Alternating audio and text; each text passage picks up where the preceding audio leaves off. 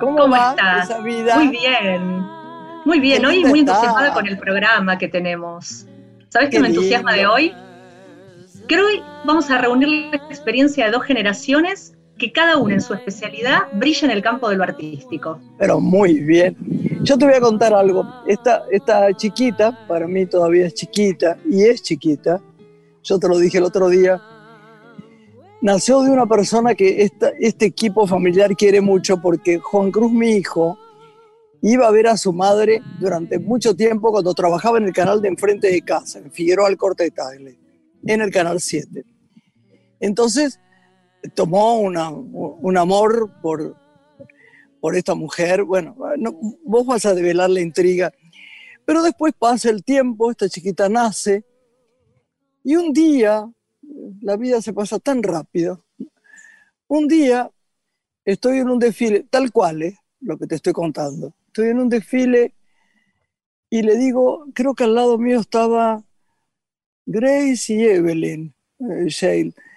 Digo, ¿quién es esta belleza, esta chica tan preciosa que desfila tan bien, con un colorido divino, entre pálido y un poquito moreno, pero, pero, esa, pero como un pétalo de una rosa, una cosa tan, y además la lleva tan bien, con tanta gracia, y me dicen que es esta persona que vos vas a, a presentar, porque vos tenés que presentarla, y que me da un gusto enorme que, que la hayamos invitado hoy, porque se podría haber quedado, ¿no?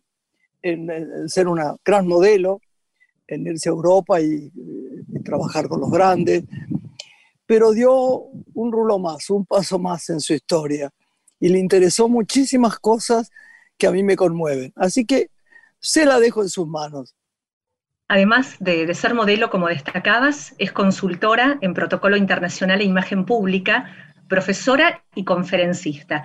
Hizo la carrera de protocolo internacional y etiqueta con una diplomatura de protocolo de las Naciones Unidas, además de marketing. Habla cuatro idiomas, se destaca en potenciar construir los vínculos culturales de diversas maneras, brinda capacitaciones a empresas, funcionarios, hotelería, enfocada en el desarrollo de la persona en el ámbito público y social, también en protocolo y etiqueta internacional. Y actualmente es la directora de marketing y ventas para las regiones de Latinoamérica y España para la compañía francesa Beauty Streams, que es líder a nivel mundial en la industria de la belleza. Ella es Taina Laurino, nuestra invitada de hoy. Muy bienvenida a Radio Nacional y a Una Mujer. ¿Cómo estás? Pero muchísimas gracias, Lorena. Eh, Graciela, realmente es eh, un placer eh, estar acá con, ustedes. Muchísimas gracias por invitarme y qué lindas palabras eh, de parte de, ambas. Graciela, muchísimas gracias. Para mí es un honor poder estar acá contigo también. Bueno, podemos contar que Taina fue una de las representantes de la Argentina en el Congreso Internacional de Protocolo y compartió espacio con el jefe de protocolo de Naciones Unidas y con el que había sido jefe de protocolo y gabinete de la princesa Lady Di. Sí, nada más nada menos. Claro, ¿qué lugar? Nada menos, pero nada menos. ¿Qué lugar se le da, a partir de esa experiencia que tuviste, al protocolo en la Argentina, a los buenos modales, al comportamiento social, en relación a otros países en los que también trabajaste? No, mira, la verdad que yo creo que esto es algo que, siempre ha estado y siempre está y siempre va a estar también en, la Argentina, en la sociedad, en, en, los hábitos ¿no? de usos y costumbres.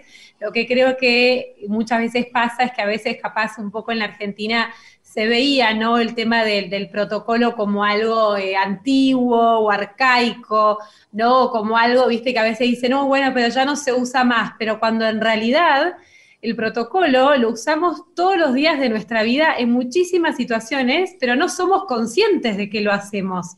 ¿No? Cada vez que uno viaja o que está en un restaurante o en un hotel, en el vínculo, ¿no? Con otras culturas, eh, en, muchas, muchas, en las situaciones, en hospitales, en muchas situaciones eh, tenemos justamente los protocolos y bueno, por eso también un poco como mi, mi, meta o lo que a mí me gusta es justamente compartirles, ¿no? A las nuevas generaciones eh, un poco esto, ¿no? De dónde lo podemos encontrar cuando estamos viendo la final de un mundial de fútbol, ¿no? De tenis o de o hasta de cualquier deporte en tantas áreas que podemos encontrar esto. Entonces, yo creo que, es fuerte y, está arraigado en, la Argentina. Obviamente en otros países suelen, tienen, suelen tener eh, ceremonias mucho más formales, ¿no? Como lo es, por ejemplo, Inglaterra, Francia, eh, distintos países en el continente asiático, ¿no? Que tienen mucha influencia eh, cultural, religiones. Mucho más en el asiático, ¿no es cierto? Más que en general. se están rompiendo muchas eh, barreras en, Europa con, respecto a eso. Pero vos sabés que me acordaba, cuando éramos muy jóvenes, existía él y su, su hija, el conde Chikov. Me imagino que vos lo la condesa de Chikov. Y era, y era tan gracioso, porque era tan gracioso. Yo me acuerdo de las cosas que me hacían gracia y me daban ternura de él, ¿no? Decía, eh, los cubiertos. Lo que sale de mesa, siempre hablaba con un tono muy especial, no vuelve a mesa. Exacto. No, no vuelve a mesa. No, no, no, no, no, haga, no, decía una frase que me encantaba. Nunca, nunca haremos, remo decía, para no apoyarlos en el plato. Nunca haremos, siempre arriba del plato. ¿Qué? Usted va a casa de un amigo, va a llevar una botella de vino, ¿por qué? Su amigo no tiene dinero para comprar una botella de vino para usted que ha invitado a comer. Y entonces usted está insultando a su amigo porque a lo mejor usted cree que su vino es mejor que el de su amigo. Muy mal. No llevar nunca nada a casa de amigo cuando se invita. No era tan gracioso. El noremo me encanta, dice. Y claro, es que esas eran, son costumbres que siempre decimos, ¿no? Todo lo que es, eh, también, porque el protocolo no solamente es el protocolo diplomático, ¿no? Que vemos capaz entre gobiernos, entre embajadas, sino que también está este protocolo social, como bien decís, Graciela, con respecto a la mesa, ¿no? De, cómo poner una mesa, de cómo eh, distintos comportamientos. y se ve que era divertido que le decíamos a los chicos, ¿qué hace? ¿Qué pasa? ¿Sostiene cabeza? ¿Se cae cabeza si usted pone la mano? ¿Por qué sostiene su cabeza con las dos manos o con una sola? ¿Se le va a caer la cabeza arriba del plato? Ay, no, era muy gracioso, muy. No remo, ese de no remo que él no le salía. Sí, son me, me voy a acordar toda la vida. Sí, sí, son distintas lecciones que, uno puede ayudar, ¿no? A que también uno pueda ser un, buen anfitrión, para que uno pueda, ¿no? Eh, siempre creo que todas las cuestiones estas de, desde la mesa, de cómo comer, de cómo, qué tipo de regalos llevar a un lugar, eh, cómo escribir correspondencias, cartas, emails, ¿no? Hoy en día en el mundo digital. Son distintas formas de, de educación y también para mejorar los vínculos con las personas, ¿no? Por eso siempre decimos, el protocolo y la etiqueta nunca van a desaparecer porque continuamente estamos relacionándonos con el otro, ¿no? Y justamente... No, y además intentando, intentando que esto sea suavemente bien. Exacto. Porque a ciertas clases sociales a las que respetamos y amamos, que no se le ha enseñado ni siquiera a comer bien, no se le puede pedir que coma con formalidad. Quiero decir, el mundo hay que mejorarlo desde la entraña del mundo. Es decir, lo que queremos es que coman y después que sepan comer, ¿no? Eh, pero es bueno saber que esto existe, porque es verdad. son distintas, porque te digo. Y porque además estás hablando de gente que tiene que hacer protocolo, tiene que ir a un, embajador. Tiene, yo he visto cada cosa que ha hecho cada embajador y cada que yo no he podido creer que alguien no le dijese, eh, este, mira, eh, mire señor, trate de ser más... Una cosa increíble, los hombres que empujan a las mujeres, los que... No, es que no, no, terrible. son, por eso no es solamente algo que se aplica en, en algo que uno dice, bueno, es inalcanzable, solamente en, embajadores o funcionarios de gobierno, porque sino que es, para cada, la casa de cada uno, porque justamente es eh, hacer, ¿no? De que el otro se sienta bien, del el respeto en los vínculos, el respeto cuando uno va a la casa del otro invitado, ¿no? Cómo comportarse, cómo eh, utilizar ciertos eh, utensilios eh, o cómo vestirse para un tipo de evento. Esta familia, esta pequeña familia de Juan Cruz y, mío aprendió, no aprendió, tuvo un, mal uso horrible de, de las reglas sociales porque Juan Manuel le encantaba comer con la mano, la mayor parte de las cosas. Mientras que mi madre odiaba eso. Mi madre, este, eh, Lorena lo sabe, cortaba la banana con cuchillo y, y tenedor, ¿entendés? Pero bueno, ahora, te, la voy a dejar a, te la voy a dejar a Lorena porque ella tiene preguntas muy divertidas.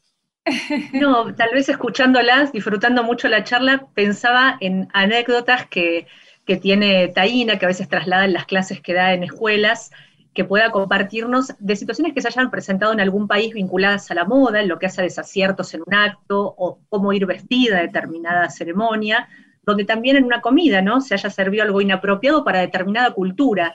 En lo cultural se establece mucho esto del vínculo y del respeto, ¿no? De conocer al otro.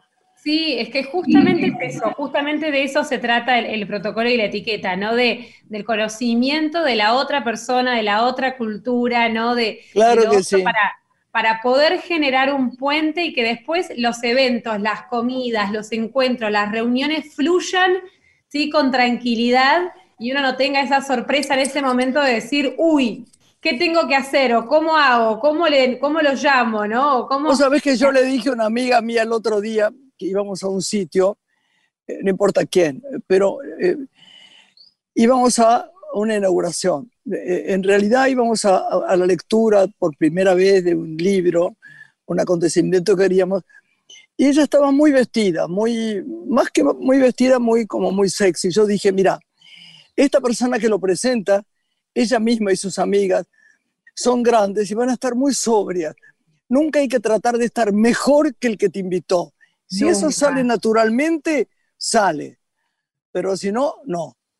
Bueno, justamente con el tema de la vestimenta es una pregunta que siempre me hacen, bueno, muchísimo, porque justamente uno dice, bueno, ¿cómo me visto para tal ocasión? O los distintos códigos de vestimenta, o si aparte ¿no? de los casamientos o los distintos encuentros, pero por ejemplo, me ha pasado y me ha pasado a mí particularmente de eh, una gran fiesta que se hacía en, que se hace en Buenos Aires, eh, de una fundación, ¿no? Y estaba el, el famoso, que ahí, bueno, va gente de todos lados, ¿no? Desde empresas, organizaciones, gobierno, eh, del área del mundo artístico, o sea, el público es enorme porque son como 500 y pico de personas, ¿no? Que asisten, o sea, imagínense la cantidad y las mujeres o los maridos de los invitados. Y me acuerdo que decía la invitación eh, la gala de tal fundación, ¿no? Entonces, como se suele usar los términos, ¿no? Gala para distintas cosas, yo por las dudas consulté porque no habían enviado, que eso es algo muy importante, siempre aclarar qué tipo de vestimenta claro, que uno haría el invitado. Por más que sea una comida eh, al aire libre, decir, mira, vamos a estar todos más o menos en esta sintonía, porque así también el invitado uno le simplifica la vida, ¿no? Y me acuerdo que em, me llega la invitación, bueno, no tenía, no especificado y llamo al organizador y le pregunto, mirá, Leo, ¿cómo, ¿cómo es que hay que ir vestido? Porque vos pones gala, pero quiero saber si de verdad es gala, es decir, los hombres de smoking y las mujeres de largo y con pelo recogido, o si es eh, de cóctel, ¿no? Con, la gala es con pelo recogido. Claro, exactamente. O sea, algo que un vestido eh, requiera capaz que el pelo vaya suelto por depende del estilo, ¿no? Pero generalmente eh, suele ser pelo, pelo recogido. Y me dice, no, no, no, me dice, es de gala, como dice el título. Digo, bueno, ok, entonces a mi acompañante le digo, bueno, es de, smoking, que el smoking es un tipo de traje, claro, black tie, con, sería con el corbatín, con el moño, ¿no? De traje negro y las mujeres de largo, ¿no? Imagínense la producción de las mujeres, ¿no? Con peinado, peluquería, maquillaje, elegir un vestido, todo, para llegar a este lugar en un hotel muy eh, lujoso de, Buenos Aires y que de las 500 personas creo que de gala estábamos vestidas cinco, nada más. Estoy segura. Eh, todo el resto estaba. Es peligroso ese tema unos en jean, otros en camisa sin corbata, otros en vestido corto, había una mezcla. Y había embajadores, que claro, al embajador cuando le dicen que es de gala, también se viste acorde, a la mujer del embajador lo mismo, y había sido un papelón porque, bueno, eh, también los organizadores de eventos no habían armado bien eh, la cantidad de, mesas correspondientes a los invitados, entonces hay embajadores que no tenían asiento, o sea, imagínense el papelón, que terminó que muchos embajadores, mucha gente se terminara yendo de la fiesta, ¿no? Y también aquellos que uno se arregla demasiado termina sintiendo que está como demasiado arreglado. Overdress, claro. Esa fue una anécdota en cuanto a vestimenta, como decías Lorena. Y, después de, cultura, con choques culturales, sí, sí ha pasado em, en una comida de, varios eh, estudiantes, o sea, acá bajamos a otro tipo de rubro, en una experiencia cuando estuve estudiando en, Francia. Em, y bueno, típicas comidas donde se juntan, ¿no? Que uno organiza una comida y van los distintos eh, alumnos y estudiantes y también compañeros de distintos países del mundo, o sea, en una misma comida que había gente eh, de China, había gente de Turquía, de Estados Unidos, de Latinoamérica, distintos países, bueno, una gran, un gran intercambio cultural muy interesante y eh, había pasado de que la anfitriona, ¿no? Bien latina, como somos todos nosotros, ¿no? De que vamos y saludamos con el beso y con el abrazo. Eh, hay culturas que no, no suelen, ¿no? Tener esa costumbre. No, claro, claro. Y eh, en, un, compañero de, de, China, mi, mi, amiga, me acuerdo que lo va a saludar eufóricamente con un abrazo y él automáticamente retrocede un metro y mete distancia y le da la mano. Y siendo compañeros, ¿eh? No es que, eh, no es que, bueno, que no lo conocía. Digamos. Y él mismo da la mano y ahí ella le dice, ay, perdóname, no me di cuenta, como para no, no se genere esa situación incómoda, ¿no? Eh, pero hay muchos temas de, de choque culturales. bueno, y tengo una amiga que una vez me escribió, eh, pidiendo que la salve porque tenía una comida cuando, una de sus invitadas era de religión musulmana y los musulmanes no toman ni vino ni tampoco comen eh, cerdo, cualquier tipo de alimento proveniente del cerdo. Y ella se le había ocurrido cocinar lasaña que tiene jamón y queso. ¡Ay, sí, claro! Entonces me llama y me dice, es verdad, ¿no? Los musulmanes no comen Digo, y no, mirá, si podés cambiar de menú, ideal, porque para ellos, ya que el jamón haya estado en contacto con el resto de la comida, no era, no era bueno. Entonces terminó haciendo dos, como dos menús, distintos menúes para que no quede. Pero en realidad habría que poner una cosa que los americanos a veces hacen: poner eh, sin etiqueta o poner libre, vestuario o lo que fuera, libre Sí. Porque así va la gente que quiere, ¿viste? Así, porque de igual va a ir la gente que de cualquier manera. Yo creo que no, no siguen mucho los pasos, únicamente que sean una embajada o, o lo que fuera, ¿no? no, depende, yo creo que depende porque eso capaz pasa bastante capaz acá, porque en muchos países cuando se especifica el, eh, el código de vestimenta en la invitación o si tienen que ir con algún accesorio, casamientos, fiestas, te digo que lo cumplen bastante rajatabla. Yo me acuerdo cuando llegó Felipe, que era muy joven, eh, yo puse a veces fotos mías en Instagram, Arián Soldati era muy amiga de los reyes, ¿no? De, la reina y el rey, de Juan Carlos y Sofía. Y el chico era chico, entonces vino a mi casa porque iban a salir un grupo de chicos con Juan Cruz. Y como yo lo vi después al día siguiente con Arián, le dije, ¿cómo lo pasaron? ¿Cómo estás? Y me dijo, no lo tutees. Eh, no lo tutees, Graciela, no, no lo tutees. Decirle señor o decirle este, lo que quieras decirle, pero no. Se te hace difícil a veces, un chico chiquito, ¿viste? Hola Felipe, ¿qué tal la pasaron? ¿Fueron por ahí? ¿Cómo se divirtieron? Ahí, bueno, pasa en, en, Francia, por ejemplo, en el lenguaje, eh, a cualquier persona, por más que uno vaya a comprar pan a la panadería, todo se trata con el cambio de, formalidad de usted, y nunca del, del vos. Es verdad. a decir del vos y te miran con cara como diciendo, me está faltando el respeto. Algo que acá en Argentina nosotros estamos acostumbrados a, a tutear a todo el mundo, ¿no? Taina, das también clases en escuelas de modelos, pensaba en la de tu madre, que es una escuela muy particular porque más allá de la pasarela brinda herramientas para la vida, ¿no? La aceptación de la diversidad, y me preguntaba si hay también das clases. Sí, yo, doy, yo, doy, clases tanto en la escuela de mi madre, que bueno, en un principio daba de pasarela, bueno, como Gracela sabe, yo trabajé 10 años como modelo, entonces eh, he, dado clases ahí y también ahora estoy dando clases de todo lo que es eh, protocolo, de distintos tipos de, materias, ¿no? Eh, construcción de, imagen pública y también doy clases en el Centro de Diplomacia de Karina Vilela, donde tuve el placer de, también de estudiar y de recibirme de esta carrera. ¿Y qué crees que hay que potenciar más en cuanto a herramientas que debas brindarle a quienes se acercan a tomar un curso con vos? ¿Dónde encontrás las mayores debilidades? al momento de empezar a aprender? No, yo creo que, creo que lo que vos decís es eh, que es lo que suele hacer, es decir, que no hay eh, tanto en conocimiento. Generalmente muchas veces pasa con justamente todo lo que es la cuestión del intercambio cultural, eh, que justamente eso es algo de lo que a mí me, gusta mucho más compartir, porque en esta cuestión del conocimiento, ¿no? De cómo son otras culturas, de cómo debería uno desenvolverse desde una persona común y corriente que va de viaje, ¿no? Por turismo, hasta una persona que va por trabajo, ¿no? En ese tipo de cosas suele haber muchísimo interés de cómo es o cómo uno, se, cómo uno habla o qué tipo de regalos o cómo uno debería desarrollar si uno recibe un invitado de otra cultura. Eso suele ser algo que muchas veces eh, se preguntan, hay mucho interés, y después mucho en, la cuestión de recibir en la casa de uno. Eh, qué detalles, qué, características tener, qué tipo de comidas, es elegante, si es informal, eh, qué cosas se pueden hacer que no.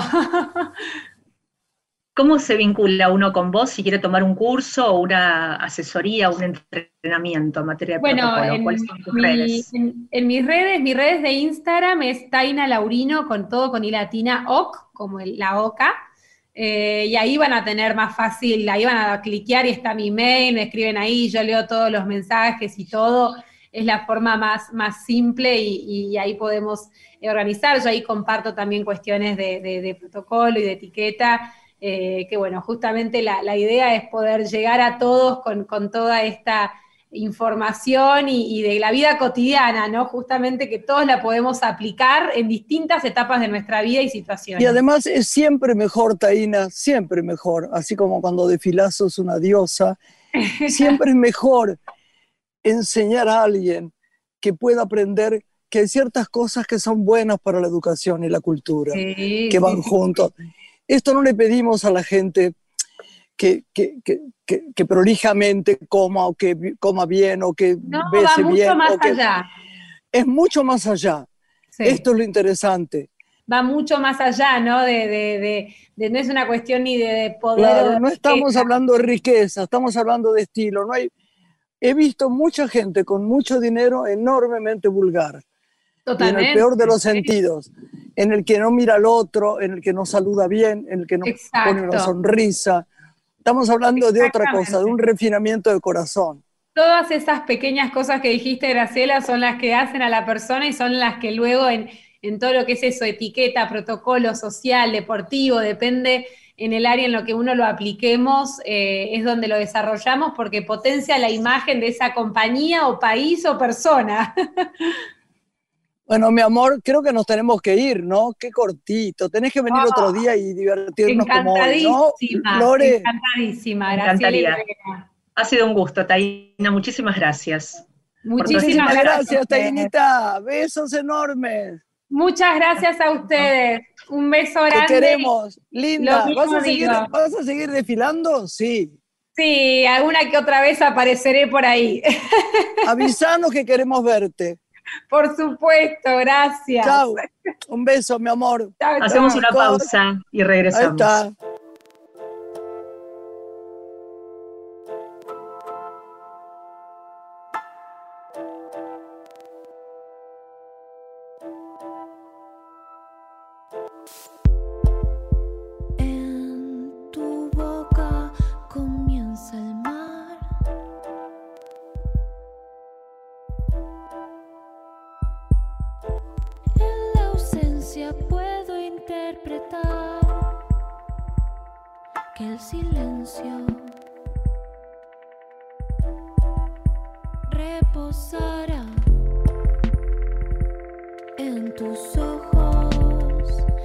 Que se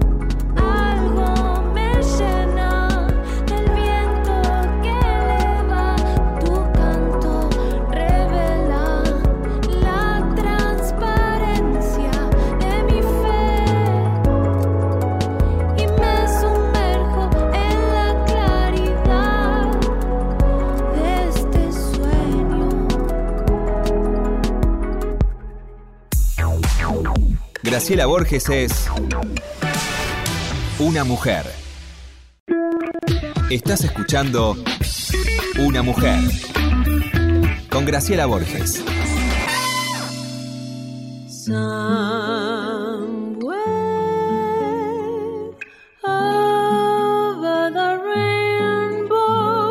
Hola Lore. Otra vez de vuelta, tras la pausa. Otra vez de no vuelta. Pero qué divertido tener alguien que tiene la capacidad de ser mil personas, ¿no?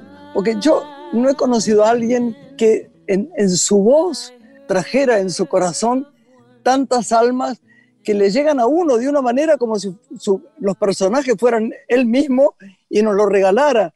Si usted quiere presentarlo, es el hombre de las mil voces. Nos da una alegría enorme tenerlo, lo estamos nombrando. El otro día hubo una comida, te cuento, Lore, y hablaban de qué personajes había hecho y cuáles no. En realidad creo que hizo todo. De las publicidades que me cuentan, hizo todo. De las que yo desconocía, hizo todo. De los eh, eh, dibujos, hizo todo. Así que si usted quiere presentarlo, va a ser un placer. ¿Cómo no? Es comediante, locutor, actor, muy reconocido por sus memorables trabajos, como decía Graciela, entre otros con Manuel García Ferré. Hizo las voces de muchos de sus personajes. Podemos evocar al Arguilucho, el profesor Neurus, Anteojito, Hijitus, muchos más. Ha sido la voz también de innumerables comerciales, como el Diablito de las Cocinas y Calefones Orbis, el Tigre Tony de las Azucaritas Kellogg's, los Mosquitos de Raid, el Indio de la Gotita Poxipol, por citar algunos de los recordados personajes que interpretó. También fue el autor de la voz del popular Clemente cuando Caloy lo llevó a la televisión allá por el Mundial de Fútbol del 82. Estudió además arquitectura, se dedicó a diferentes profesiones. Fue publicitario, guionista, cantante, fotógrafo, técnico de grabación y productor de eventos. Y esta es solo una síntesis de su extensa trayectoria, la de nuestro invitado que es Pelusa Suero. Muy bienvenido, ¿cómo le va? Hola, hola, hola, ¿cómo están ustedes? Hola, No me estoy viendo en Pelusa. la pantalla. Bueno, ¿cómo están ustedes? ¿Qué tal? En principio faltó una cosa, no contó que cuando yo era chico empecé arreglando guitarras y después a- a- haciendo guitarras. Pero Ah, las no guitarras mías- sabía. Bueno, esto Mi- es un secreto. Claro, que las guitarras juguetes mías también. sonaban tan mal, las guitarras mías sonaban tan mal que tuve que dejar de hacerlo y me tuve que dedicar, parece mentira, hacer voces de dibujos animados. ¿Cómo estás? Qué placer tenerte. ¿Cómo es meterte en un personaje para doblarle la voz? ¿Vos, cómo lo pensás? ¿no? Porque yo una vez tuve una película donde yo hacía, yo creo que era el marciano, una cosa que hizo Campanella, ¿no? Y era la madre, etcétera. Y no era lo mismo que hacer cine. Era muy diferente. ¿Vos cómo haces, cómo tomás cada personaje? ¿Lo elaborás mirándolo, vi- viendo, digo, dentro de tuyo, sabés cómo es Hijitos, cómo era el otro personaje de Hijitos, cómo era el... O, o sos libre Bueno. de corazón con lo que vos sentís y haces, o seguís una regla. No, está bien. En principio, yo trato de, de- primero y principal, no me gusta eh, pensar previamente los personajes. Los personajes los voy a crear en el momento en que tengo que hacerlos. Mirá, ¿Por qué? ¿Por qué? Porque, eh, porque la frescura de, del- de la impr- eh, de- del impronto, ¿no es cierto? Es decir, la frescura del momento es la que le da naturalidad al personaje. Si yo eh, lo, lo- lo maroteo, como digo yo, y lo pienso y lo, y- y lo, lo- lo hago duro y no, me, y no me gusta. Por otra parte, en realidad, eh, generalmente dicen que yo soy un, un- un- un trabajador del doblaje. Yo no doblo, no doblo. Yo soy un diseñador de, de voces para personajes. ¿Por qué? Porque en el dibujo animado, primero se graba y luego se hace la imagen. Ah, Contrariamente, claro, claro. con- o sea que lo- yo grabo con toda naturalidad, yo grabo con, con, con la libertad suficiente como para que lo que diga eh, tenga eh, la mayor con- convicción posible. Porque, ejemplo, si yo tengo que decir, en un doblaje estoy eh, condenado a tener que poner los tiempos que me marca la imagen, mientras que de esta manera la imagen queda con- condenada a los tiempos que yo le di al personaje. De esa manera... Pero eso te lo dan los directores, ¿no? Perdón.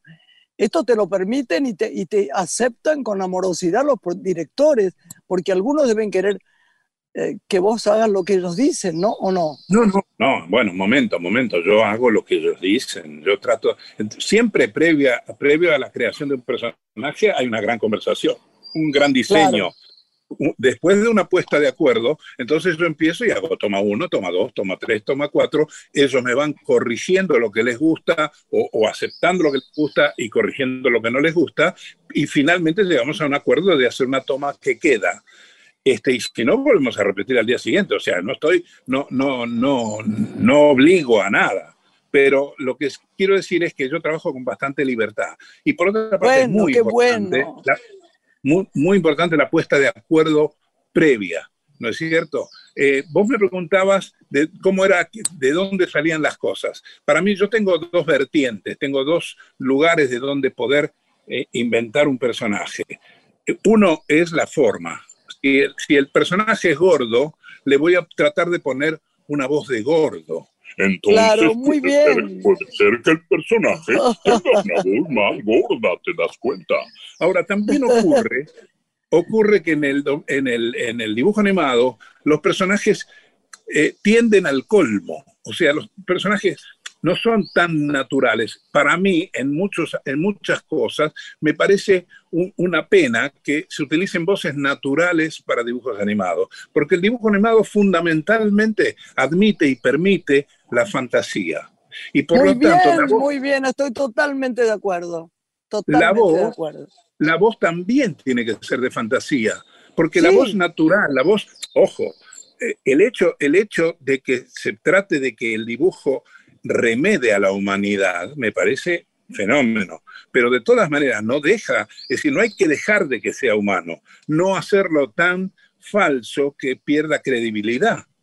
Fundamentalmente tiene que tener naturalidad de dibujo animado.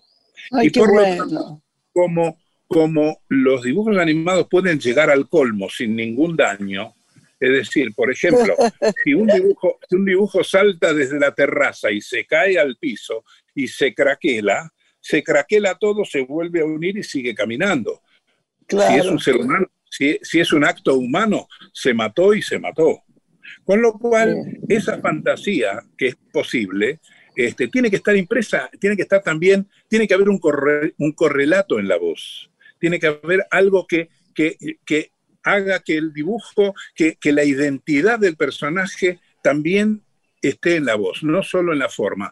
Lo que pasa que muchas veces los dibujos animados son obra de dibujantes y, esa, y, y- y el, y, el, y el hecho de que sean creación de un dibujante les da una primacía, pero la voz tiene que tener correlato con esa primacía.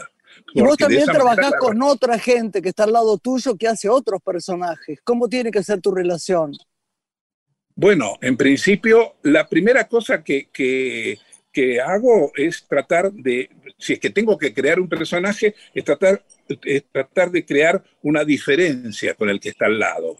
O sea, que tiene que tener un, un contraste, ¿no es cierto? Si el que está al lado tiene una voz finita, ¿y ¿qué es eso? yo le tengo que poner una voz distinta, ¿no es cierto? Entonces, de esa manera, de esa manera se nota la, la diferencia, ¿no? Sí. Este, no estoy haciendo en este caso voces de dibujos animados, estoy haciendo voces quizás no naturales, pero parecidas a lo natural. ¿qué anécdotas podés compartir con la audiencia de Radio Nacional de tu paso por la editorial de García Ferrer? Bueno, todo el vínculo que has tenido con él en más de 45 años de trabajo, en la composición de tus personajes. ¿Alguna anécdota que recuerdes que fue paradigmática y fue un hito en tu carrera? Bueno, quizá lo paradigmático es que cuando yo lo conocí a García Ferré, García Ferré primero era un hombre sumamente formal y por otra Sí. parte era un hombre muy acostumbrado a manejar eh, grandes, gra- grandes cantidades de personas. Para tener, para tener una productora que produjera este, largometrajes, él tenía 55 dibujantes contratados, con lo cual eh, era un gran, un gran, mm, em, la palabra manejador no, no, eh, psicológicamente no es buena, pero era un gran manejador, un gran director de orquesta. Por lo tanto, yo era uno de los tantos que, que tocaban en la orquesta, ¿no es cierto? Yo tocaba una cosa más, difícil, más distinta que el dibujo, pero lo que pude con él es eh, eh, lograr con él la confianza de que él escuchara lo que yo le decía, porque si no, había que hacer las cosas tal cual y como él las quería. Esto lo digo porque, por ejemplo, la tira de Anteojito y Antifaz, yo, yo trabajé en la tira de amor. Antifaz. yo trabajé en la tira de Anteojito y Antifaz este, haciendo personajes indefinidos que no eran, ninguno se destacó, no puedo decir ahora yo hice tal cosa, porque realmente hice un montón de, de macanitas, de personajes distintos que contestaban y dialogaban con, García, con, uh, con Antifaz. Cuando él vio esa flexibilidad mía, cuando entró directamente, él se peleó con la publicidad, porque la publicidad le cambiaba los textos cinco minutos antes de empezar a grabar. Entonces lo volvían loco. Cuando él se peleó con la publicidad porque no podía trabajar con esa inmediatez que necesitaba la, la publicidad, me pidió, empezamos a, hacer, perdón, eh, la, la, tira de Hijitus. La tira de Hijitus eh, me pidió de entrada Larguirucho, Pucho, Serrucho y el profesor Neurus. Ay, el profesor Neuro lo que era.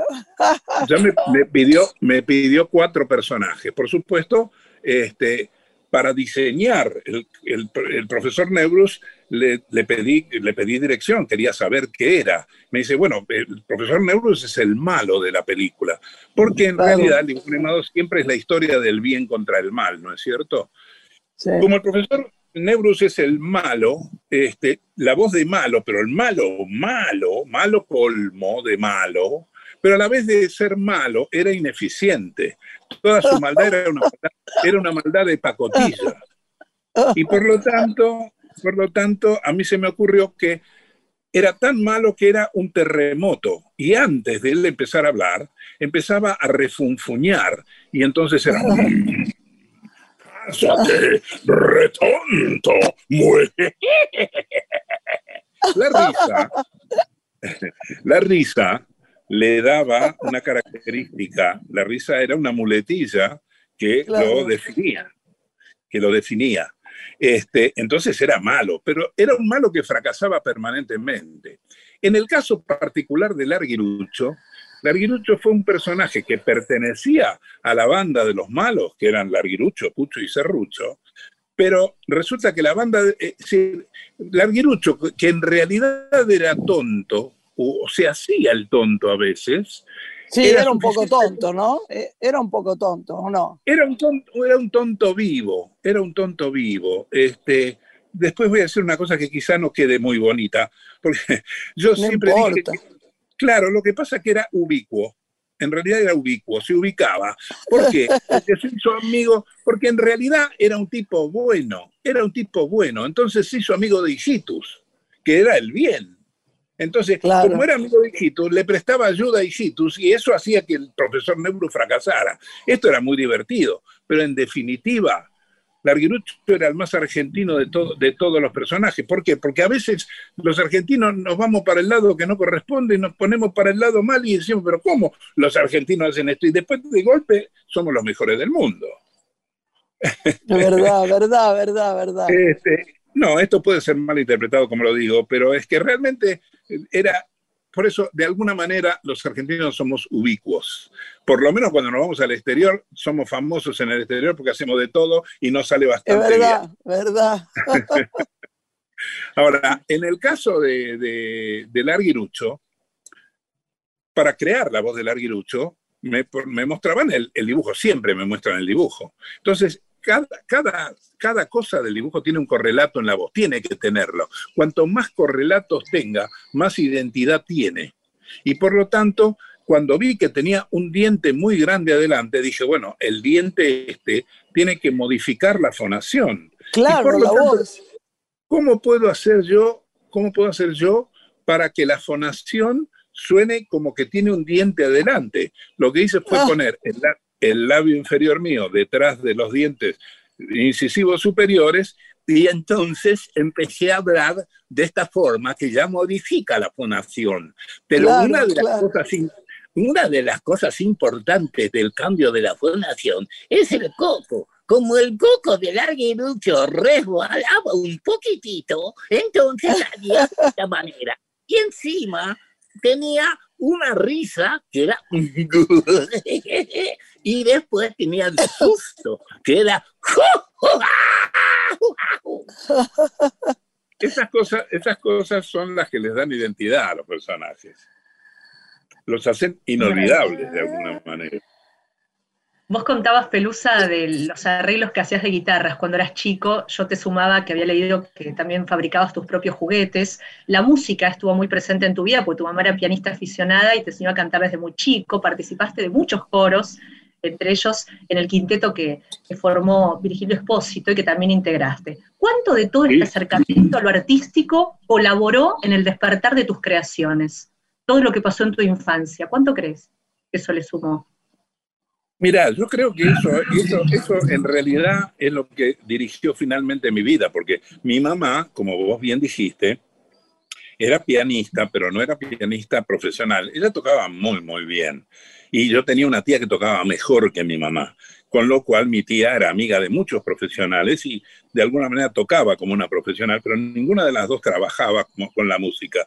Para ellas la música era un, un- un- una- un- un adorno, ¿no es cierto? Un adorno importante, tanto que en mi casa había puchero, sopa, fideos y, y música. O sea, yo me crié, yo me crié en un ambiente musical, un ambiente artístico y rodeado de muchos buenos profesionales de la música y por lo tanto, fundamentalmente, eh, mi mamá me enseñó a cantar a los tres años y yo empecé a cantar y me enseñaban a cantar esos tangos canallas de los años 40. Tengo Muy para tu 82 años. voz, maravilloso. ¿Cómo? Muy para tu voz eso, está buenísimo. Claro, pero a los tres años, imagínate lo que era cantar Flaca, dos cuartas de cogote, Ay, una qué percha en el amor. Y, y lo que pasa que cuando yo cantaba eso, tergiversaba las palabras y provocaba risa. Claro. Y la risa, y la risa a mí me parecía un aplauso. Contrariamente Ah, a que me diera vergüenza que se rieran, me parecía que se- me estaban aplaudiendo. Y por lo tanto, el buen humor siempre marcó mi vida. Este, por supuesto, soy un tipo que me, me sé enojar y, y cuando corresponde me enojo, pero en general tiendo siempre a las cosas de buen humor. Este, y mi mamá tenía mucho miedo de que yo me apartase de la vida formal por ser músico. Y tenía miedo que yo dejara, que yo dejara mi carrera. Entonces, bueno, eh, primaria, secundaria, facultad de arquitectura, pero hubo un momento cuando yo llegué a mi tercer año de arquitectura que le dije, mira, mamá, vamos a tomar un recreo porque resulta que estoy teniendo mucho más trabajo y bien pagado como intérprete de la publicidad, porque en Uy. realidad más allá, más allá de que lo de García Ferré eh, me dio bastante fama o se hizo mucho más conocido, yo llevo más de 6.000 comerciales que han ido al aire. A mí todas las personas, Impresionante. Impresionante. casi todas las personas que, han que están escuchando esto que estamos hablando vos y yo, me han escuchado a mí haciendo cosas. Yo soy el indio de la gotita, soy, qué sé yo. Si lo vos te- te doblaste a Monzón. A Monzón. ¿Cómo? A Monzón lo doblaste. ¿Qué sé yo? Debo haber doblado al mundo. Sí, a De- Monzón, a Monzón. Me dijeron Ah, que a claro que Monzón. sí, a Monzón lo doblé, claro. Bueno, la única película que hizo Monzón. Sí. La única película que hizo Monzón que fue. Ay, espérate que la, La de memoria Fabio. inmediata. Este, bueno, la cuestión es que lo doblé, sí, porque él no se sabía doblar. Y lo doblé a Bonavena también. Ay, mi amor. Por- Porque, porque pasó, pasó que en una película de largometraje donde lo, Bonavena hacía un, un- un trabajito en una escena, él la filmó fenómeno y todo, pero después, como vos sabés que se trabaja en cine, hay veces que en el ámbito donde se filma hay mucho ruido, era un exterior, y por Y lo hay que tanto doblarlo. había que doblarlo, había que doblarlo en interiores para que se entendieran las palabras. Y Y lo, aquella lo voz, aquella voz de él, que era una voz terrible. Claro, que era una, una vocecita así ahí arriba, ¿viste? Tenía, tenía la voz chiquita, él. Así Sí. como era el grandote, hablaba. Con la- Graciela. Sí, sí, sí, Hoy estoy medio difónico, entonces no salen las cosas como deben, pero bueno. Sale perfecto. Eh, pero ojalá, no, no, yo sé cuando estoy difónico.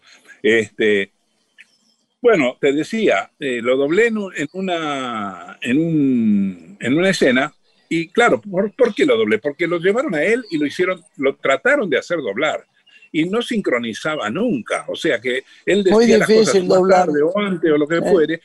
Vos sabés cómo es el doblaje del, del largometraje y Oh. no la pegaba. Entonces, cuando vieron que no la pegaba, dijeron, bueno, ningún problema, nosotros vamos a ajustar, vamos a ver cómo lo hacemos, qué sé yo.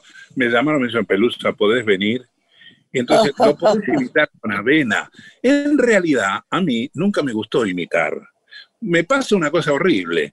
Yo, quis, yo sé imitar, imito, pero a los cinco minutos le estoy agregando cosas mías y finalmente Claro. salgo de la imitación. Con lo cual, no, no- es decir, yo admiro a los imitadores que eh, pueden mantener un personaje. Yo el- los personajes los cambio al punto tal que con los personajes famosos míos o los personajes más continuos míos, tengo que escuchar lo que hice antes porque si no lo cambio.